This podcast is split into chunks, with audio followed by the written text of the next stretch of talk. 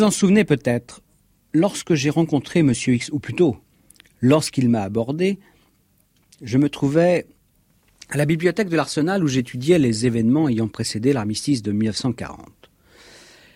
La guerre de 39-40 eut une période qui semble avoir marqué durablement M. X. Il a commencé, au cours de notre premier entretien déjà diffusé, à me raconter les secrets de la cinquième colonne, une cinquième colonne qui n'était ni un mythe, ni un bobard, comme on l'a souvent cru, mais une réalité. Et M. X de me démontrer que la trahison, comme il disait, existait au plus haut niveau du commandement, sinon, sinon, comment expliquer la passivité et les bévues de nos chefs, alors même que les plans de l'ennemi leur avaient été communiqués mois après mois par nos services de renseignement. C'était donc l'opinion de M. X, une opinion étayée par quelques arguments sérieux, très troublants. Mais selon lui, il y avait encore plus grave. Il prétendait que cette trahison n'était que la partie émergée de l'iceberg. Au-dessous, dans les profondeurs glauques de la politique et de la haute finance, il y avait un complot. Un complot ourdi depuis plusieurs années et qui n'avait qu'un but, en finir avec la République et donc installer un régime autoritaire et antidémocratique, comme en Italie, comme en Allemagne et aussi comme en Espagne. Et vous verrez que dans cette histoire, le rôle de l'Espagne n'est pas mince. Toutefois, au cours de ce premier entretien, M. X ne m'en avait pas dit plus. Un jour, peut-être. Je sais maintenant qu'il me faut respecter les caprices de ce vieux monsieur si je veux qu'il continue à me distiller ses secrets. Alors, j'ai patienté. Et enfin, cette semaine, il a consenti à revenir sur ces événements de 1940. Une précision à l'adresse de ceux qui découvriraient ces entretiens. Monsieur X, bien qu'il reste extrêmement discret sur ses activités passées, a exercé des fonctions qui l'ont amené à fréquenter de très près les instances politiques et surtout les services de renseignement. Je n'en sais pas plus et je doute de pouvoir en apprendre plus un jour. Il me faut donc faire confiance à M. X. Mais je dois reconnaître que jusqu'à maintenant je n'ai pu le convaincre de mensonge ou de mythomanie, car ses propos collent toujours à la vérité apparente, en tout cas celle que nous avons lue dans les livres d'histoire. Enfin, il me faut dire aussi que M. X n'est pas le premier à avoir parlé de complot au sujet des événements de 1940, et dans l'acte d'accusation du maréchal Pétain figurait explicitement ce mot complot. Mais il faut bien reconnaître qu'en 1945, les magistrats de la Haute Cour de justice n'ont pu établir la matérialité de ce complot. Moteur.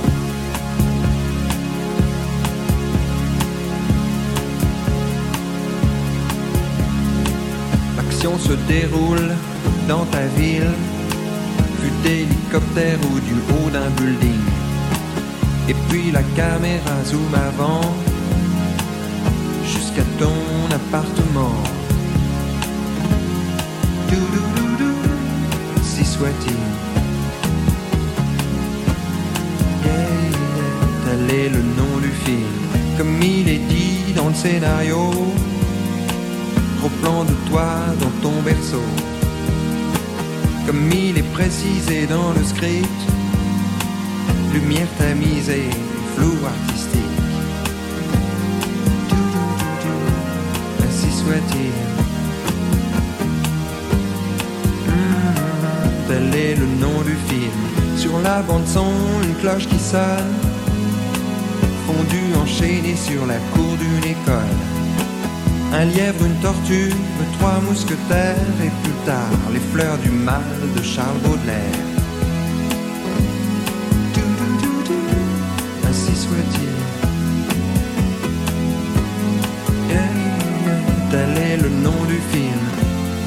Autre scène, chant contre chant, gros plan sur elle. T'as raison, y a que l'amour qui vaille la peine. Demande à l'éclairagiste qui il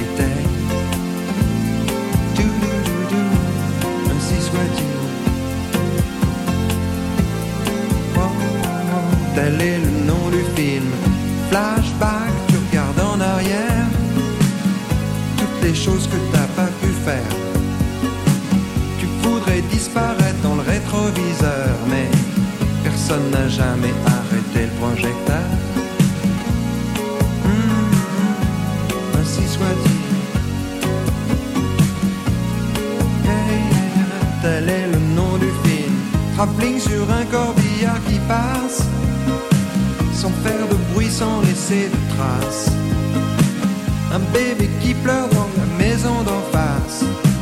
Quand quelqu'un s'en va, un autre prend sa place. Mmh, ainsi soit-il.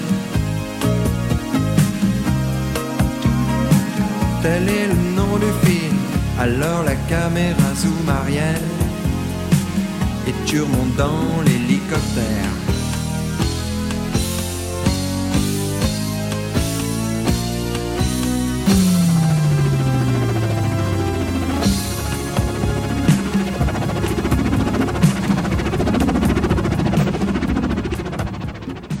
Rendez-vous avec X, Patrick Pénaud. Parler de complot, euh, vous en conviendrez, c'est quand même extrêmement grave, non? Je ne parle jamais à la légère, monsieur. Oui, mais là, euh, pour une fois, il va falloir prouver vos allégations. hein. Aucun problème. Bon, alors une question d'abord. hein. J'imagine euh, que Pétain doit être au, au centre de votre histoire. hein. Alors, est-ce que c'est lui qui est l'âme de ce complot? L'âme, certainement pas. Mais le principal bénéficiaire, oui, ça, ça vous en conviendrez. Oui, mais là, vous reprenez la, la thèse traditionnelle de la marionnette. On, on se serait servi de Pétain, de son image, de son prestige, et puis lui, au fond, euh, il aurait cédé devant l'insistante sollicitation de ses admirateurs. Vous allez un petit peu vite quand même. D'abord, laissez-moi vous dire qu'à l'époque, je n'avais que des soupçons. Et que c'est ensuite, après la guerre, que j'ai pu comprendre vraiment ce qui s'était passé.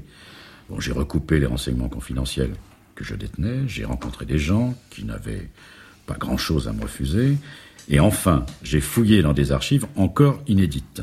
Et je suis arrivé à cette conclusion, oui, il y avait bien eu complot. Bon. Alors, par où on commence?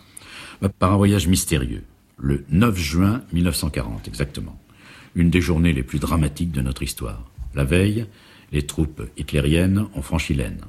Paris est menacé d'encerclement. Partout sur le front, c'est la débâcle. Et nos propres forces sont paralysées par l'exode. Un exode, je vous le rappelle, qui n'est pas fortuit. hein, hein, cinquième colonne, souvenez-vous.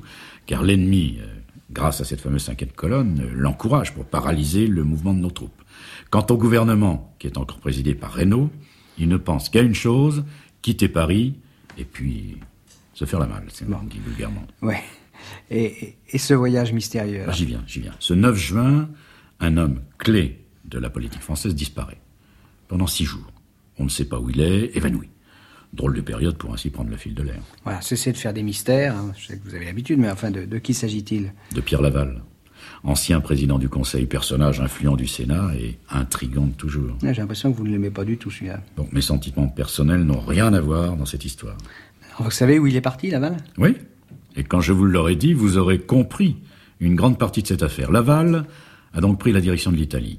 Or, on est le 9 juin, je vous le rappelle, et c'est le 10 juin que Mussolini déclare la guerre à la France. Le fameux coup de poignard dans le dos, comme on a dit à l'époque. Je m'en souviens, ça.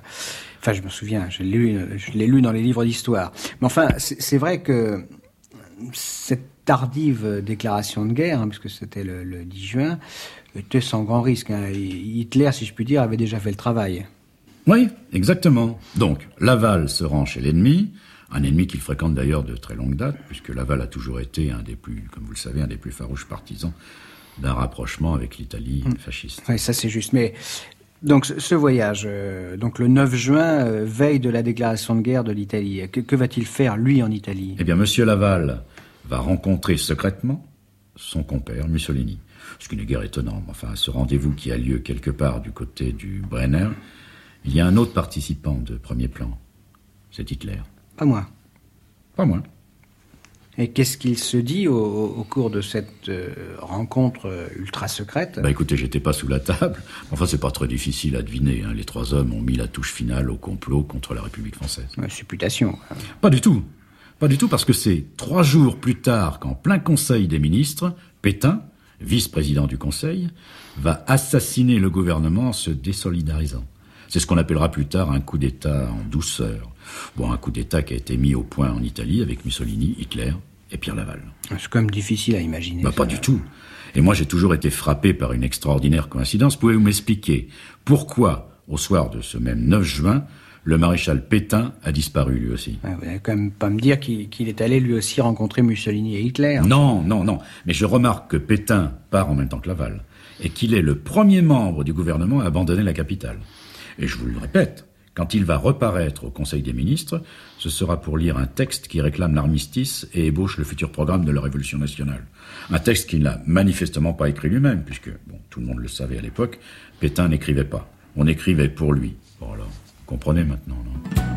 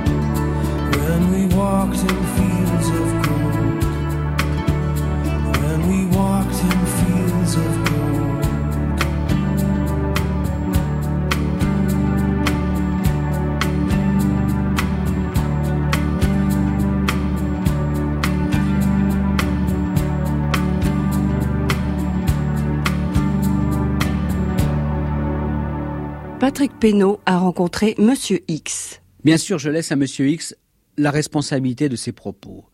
Et je sais très bien que plus de 50 ans après, les passions sont encore vives et que les allégations de mon interlocuteur ne manqueront pas de provoquer de nombreuses réactions.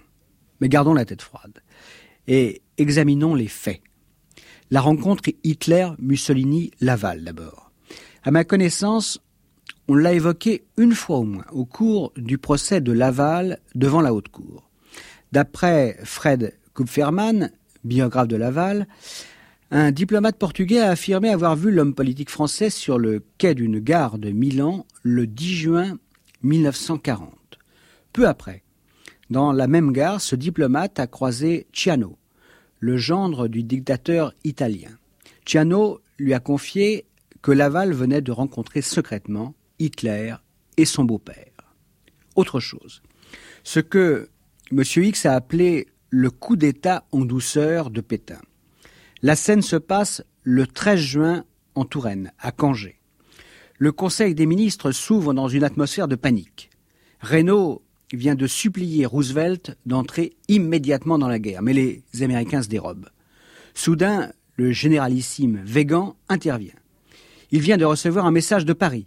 Thorez va s'installer à l'Élysée. C'est la stupeur. Mandel, le ministre de l'Intérieur, prend immédiatement les choses en main. Il donne quelques coups de fil à Paris et dément avec vigueur les informations de Végan. Mais chacun sent bien au Conseil qu'il y a de la manipulation dans l'air, peut-être un, un putsch militaire en préparation. C'est alors que le maréchal Pétain prend la parole. Il a un papier à la main. Comme la salle est mal éclairée, il va jusqu'à une fenêtre et lit son texte. Je résume. Pour le vieux maréchal, il n'y a plus qu'une extrémité, c'est l'armistice.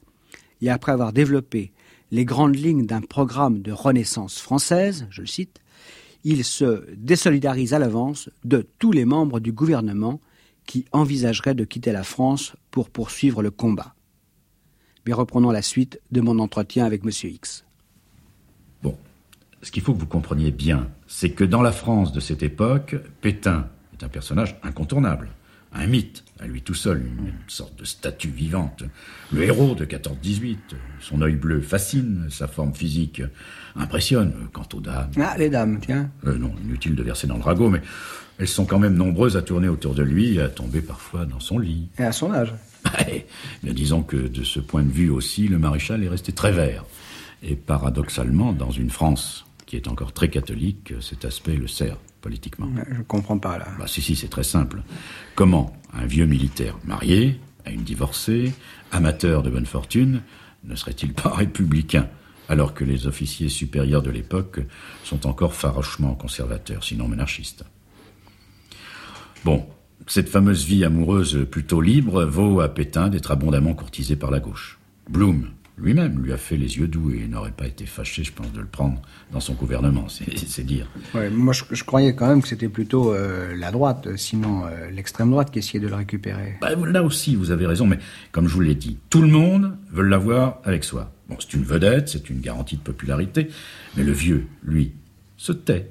Il est matois, prudent, il se fait désirer, il devine qu'un jour ou l'autre, euh, on va faire appel à lui. Ouais, et à ce moment-là, c'est bien connu, il fera don à la France de sa personne. Ouais.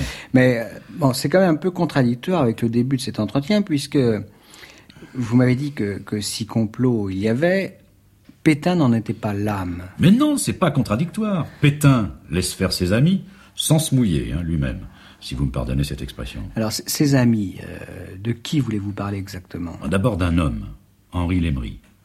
Vous ne connaissez sans doute pas son nom, et pourtant, cet homme va jouer un rôle considérable auprès de Pétain. Alors, qui c'est ce Lémery ben, C'est un avocat qui a siégé au Sénat, et surtout, surtout qui a été ministre euh, très brièvement de la justice grâce à Pétain au moment de l'affaire Stavisky. Mmh. Bon, à cette fameuse époque où l'extrême droite voulait nettoyer les écuries d'Augias, c'est-à-dire euh, essentiellement les caves de la République. L'Emery est de ce clan-là, de ouais, l'extrême droite. L'extrême droite, c'est Oui, ça. oui. Hein Bon, c'est lui qui va en quelque sorte faire euh, l'éducation politique du vieux maréchal. Il trouve d'ailleurs en, en Pétain un élève assez doué qui sait se taire lorsqu'il le faut et parler lorsqu'il sait qu'il sera écouté.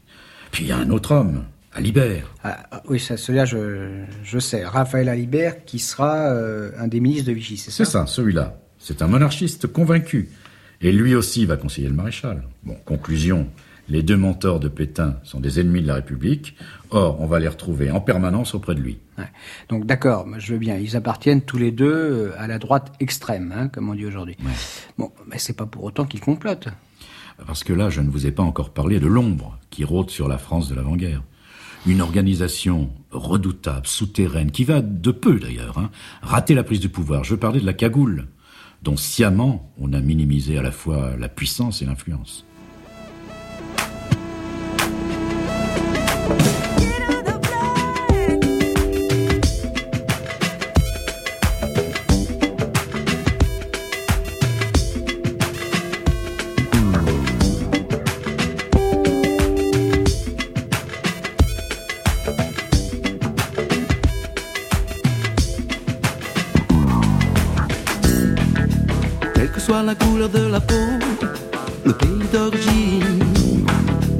Costume, saribou ou sombrero. En pousse-pousse, en pirogue, en vélo, en mort en limousine, les pistons plein les poches ou rien sous l'eau. Heureux, malheureux, fille à la peau douce. Les grands, les petits, les jaunes, les rouges, les blancs, les noirs, les brunes, les rousses. Dès que l'on respire, c'est le même pour tous.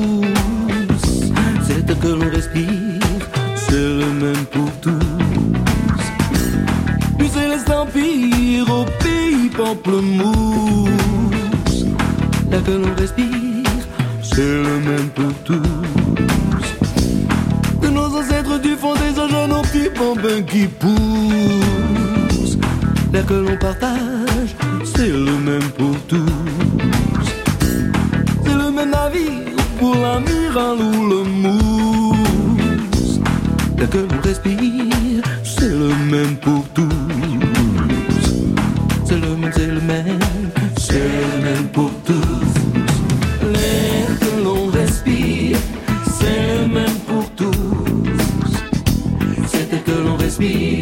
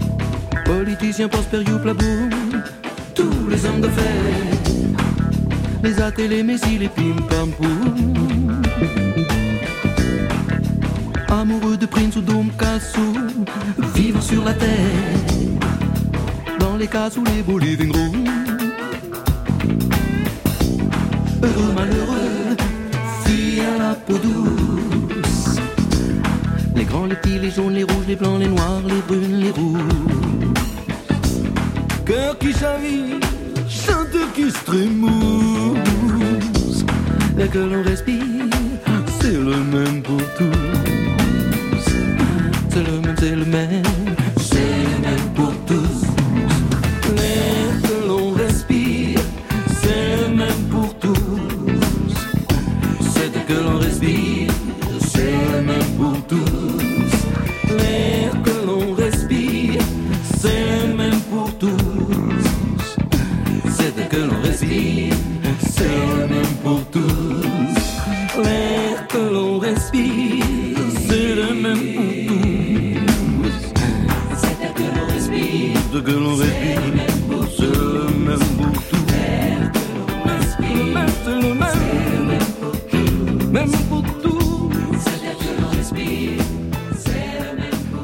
retrouve Patrick Pénaud et Monsieur X. La cagoule. On va en reparler, bien sûr. Et pour ceux que ça intéresse, je conseille sur ce sujet euh, le livre très documenté de Philippe Bourdrel. Mais je voudrais revenir sur la personnalité de Pétain. Au fond, qui était-il en réalité? Pouvait-il être manipulé? Sur son caractère, j'ai retrouvé un témoignage extrêmement curieux, celui du général Gamelin, le grand vaincu de 40. Sept ans plus tard, Gamelin est entendu par la commission de l'Assemblée nationale chargée d'enquêter sur les événements. Voici ce que le général déclare, je le cite. J'ai entendu le maréchal Foch dire ironiquement Envoyez Pétain, s'il n'y a rien à faire, c'est son affaire. Il l'a dit en une autre occasion, sous une autre forme. Quand il n'y a rien à faire, c'est l'affaire de Pétain. Et Gamelin d'ajouter que Joffre et Foch pensaient que Pétain était un négatif, un esprit foncièrement défensif et qui, en toute chose, était contraire à l'action, c'était sa forme d'esprit. Bien sûr, il faut tenir compte du ressentiment que devait éprouver Gamelin. Mais ça donne quand même un éclairage intéressant sur un personnage qui, selon M. X, semble s'être assez facilement laissé manipuler ou endoctriner par ses conseillers politiques. Bon, je ne vais pas vous raconter l'histoire de la cagoule, hein, cette fameuse organisation secrète qui a été en partie démantelée par euh, le ministre MacDormois. Bon, il le paiera d'ailleurs plus tard de sa vie. Cette au début de la guerre, hein, je Oui, crois. oui. Cette euh, organisation, donc, euh, bénéficiait de l'appui financier de très grands industriels. Elle avait constitué des caches d'armes un peu partout en France, et je vous l'ai dit, il s'en est vraiment fallu très peu qu'elle ne fasse tomber le pouvoir. Tout ça, aujourd'hui, est à peu près connu. Oui et non. Parce que j'insiste encore une fois, on a sous-estimé la puissance de nuisance de la cagoule, à dessein d'ailleurs. hein. Puis d'abord parce que trop de personnes importantes étaient compromises avec elle. Imaginez-vous qu'au sein même d'une des plus hautes instances du pays, le Conseil supérieur de l'armée, on compte une majorité de cagoulards. Et je vous rappelle que Pétain faisait partie de ce Conseil supérieur. Ah, alors nous y voilà. Alors, hein, une seule question se pose. Euh, Le maréchal Pétain, en était-il? Voilà, j'hésite quand même à vous donner une réponse, parce que, bon, j'ai pas l'habitude d'affirmer sans preuve. Hum, Vous avez quand même bien une idée sur la question. hein, Le, le contraire m'étonnerait. Ah, si c'est mon opinion personnelle que vous demandez, là, c'est c'est différent. Dans ce cas-là, ma réponse est oui. C'est-à-dire que vous croyez que le maréchal Pétain appartenait à cette organisation secrète, la Cagoule Bien sûr. Autour de lui, il n'y avait que des cagoulards. L'Emery, Alibert. Tenez, j'en ai encore oublié un. Loustano Laco. Officier au cabinet du maréchal lorsque ce dernier a été ministre de la guerre. C'est la plume de Pétain quand De Gaulle rend son tablier de nègre. Et c'est surtout l'animateur d'un réseau cagoulard, le réseau euh, Corvignol. Bon, c'est pas tout. Un autre proche, très proche de Pétain, hein, le capitaine Bonhomme, le propre aide de camp du maréchal. Il en est, lui aussi. Ça commence à faire beaucoup, non? Bon, et à cette époque-là, à la fin des années 30, le maréchal était quand même très loin d'être gâteux. Il ne pouvait pas ne pas le savoir. Ouais. Mais je le souligne à, nouveau, hein, pour, pour la vérité euh, historique, euh, vous n'avez pas de preuves. Et, et puis, euh, bon, autre question, c'est Cagoulard qui cernaient le maréchal. Que voulait-il exactement? Bah, vous ne l'avez pas deviné. Il voulait abattre la gueuse, pour eux c'était la moindre des choses. Mais il voulait surtout porter au pouvoir le seul homme capable d'incarner leur ambition, Pétain. Donc Cagoule, Pétain, même combat? Voilà, bah, c'est plus clair maintenant. Et Laval, dans tout ça, c'est un, un Cagoulard lui aussi? Bon, en tout cas, il grenouille dans le même sens. Et il agit en sous-main auprès de ses amis allemands, italiens, espagnols, à qui il dit en substance euh, Aidez-moi, Pétain est derrière moi. Aidez-moi. Bah oui, pour faire aboutir un complot, bon, ils font non seulement des appuis politiques, bon, éventuellement des armes, mais surtout de l'argent, beaucoup d'argent. Et chacun sait que c'est l'Italie fasciste qui sera, avec les grands industriels français, le principal pourvoyeur de fonds de la cagoule. Pourtant, je croyais que les relations entre Pétain et Laval, euh, même avant euh, Vichy, ces relations n'étaient pas toujours au beau fixe. C'est juste. Le vieux se méfiait de cet aventurier de la politique au bagou extraordinaire. Mais, mais quand on veut à tout prix arriver au pouvoir, bah, il faut bien faire des concessions. Puis entre ces deux hommes, euh, il y avait ce diabolique Lustano Laco qui faisait, comme on dit aujourd'hui, le go-between. Le go-between.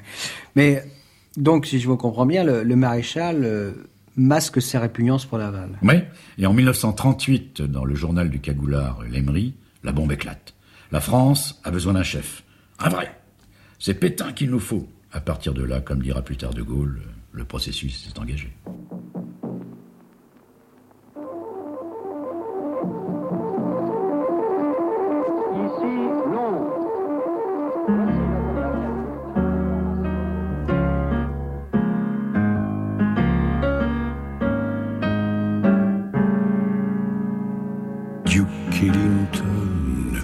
Duke Ellie, Duke Elling, Duke Ellington, ça me ramène à l'automne de 1941. Duke Ellington,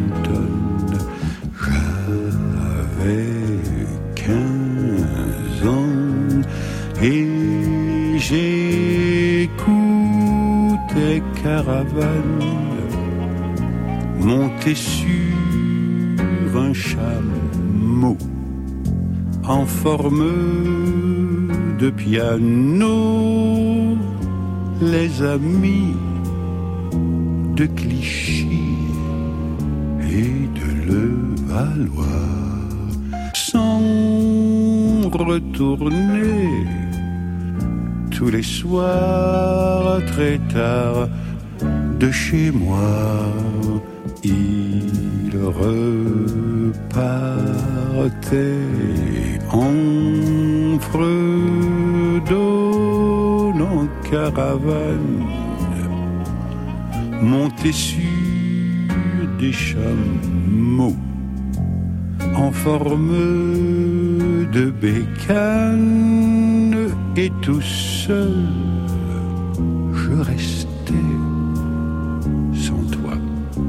ni personne.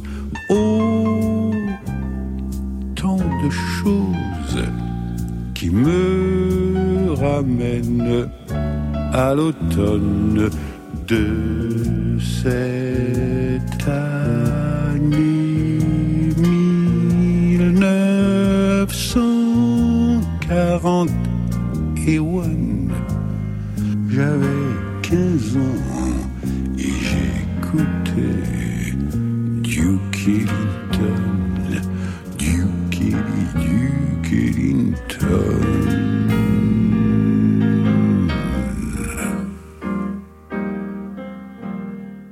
Pénaud, Monsieur X, suite et fin. Gamelin toujours. Dans ses mémoires publiés sous le titre Servir, il raconte que le président Daladier lui a demandé de faire une enquête sur la présence des cagoulards dans le haut commandement de l'armée. Mais, écrit Gamelin, il devait être entendu que je ne pourrais pas m'occuper de nos deux maréchaux de France, Pétain et Franchet d'Espéret. Or, tout faisait supposer que leur responsabilité était la plus engagée. Autre élément d'information sur les relations éventuelles du maréchal avec la cagoule, voici ce que j'ai trouvé dans un livre de Philippe Simoneau, Les secrets de l'armistice, paru en 1990 chez Ballan.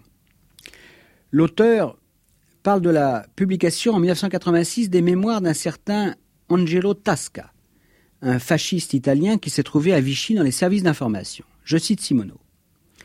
L'une des révélations contenues dans les carnets de Tasca est que l'Emery, en 1936, a lancé son propre journal L'Indépendant avec l'argent de la cagoule pour soutenir à fond et sans réserve l'organisation secrète.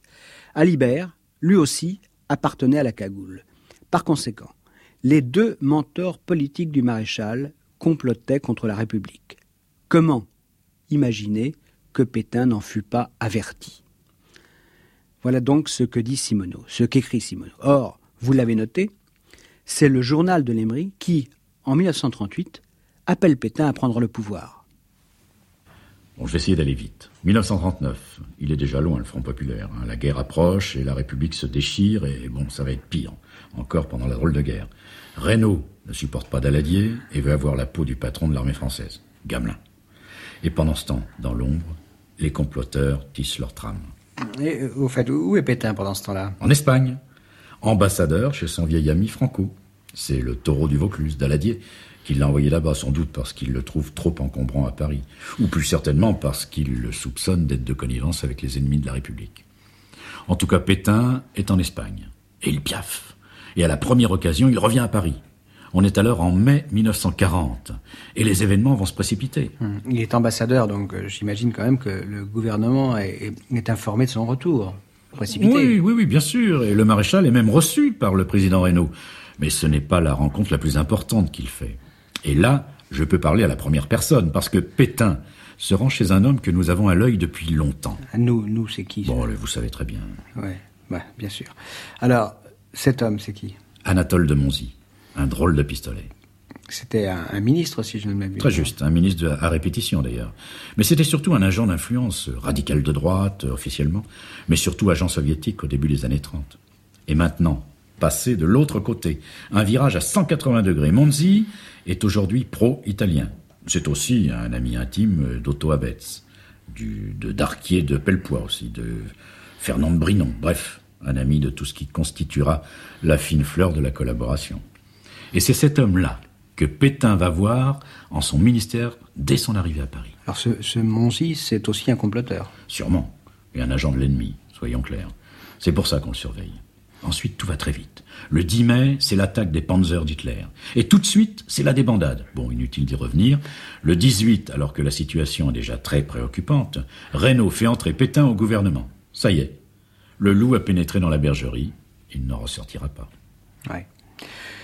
Admettons encore une fois, mais euh, il y a aussi le, même période le limogeage de, de Gamelin. Oui, on le remplace par Végan, 73 ans aux prunes, vous imaginez.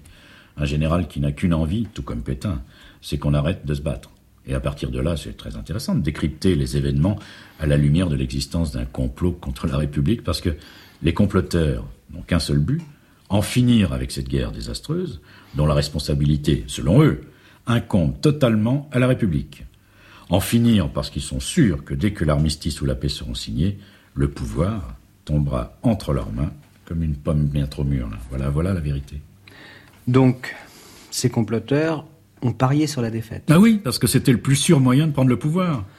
Quand même, pour eux, c'était pas gagné d'avance. Ben si, ça poussait de tous les côtés. Fin mai, Laval déclare au Sénat, c'est Pétain qu'il nous faut.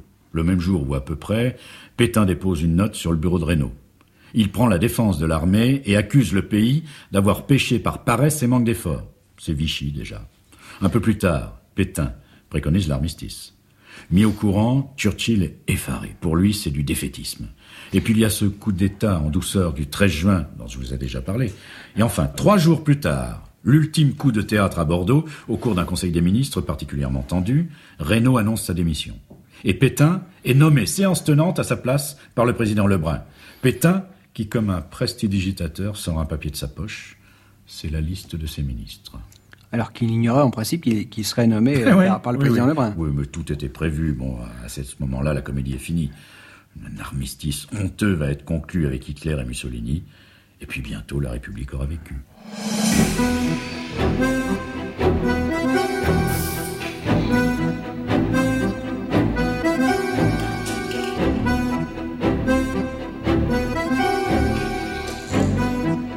Ce soir-là, j'ai eu du mal à arrêter Monsieur X tant je le sentais encore ému, rageur. Partial sans doute, mais au fond, il a vécu ces événements en témoin, je vous le rappelle. Il m'a donc encore parlé, pour justifier sa thèse, de toutes ces villes qui ont été mystérieusement déclarées ouvertes, comme pour mieux faciliter le passage de l'ennemi. Ou encore du choix de l'Espagne comme intermédiaire avec les Allemands, l'Espagne qui penchait alors ouvertement du côté des puissances de l'Axe. Curieux choix, effectivement.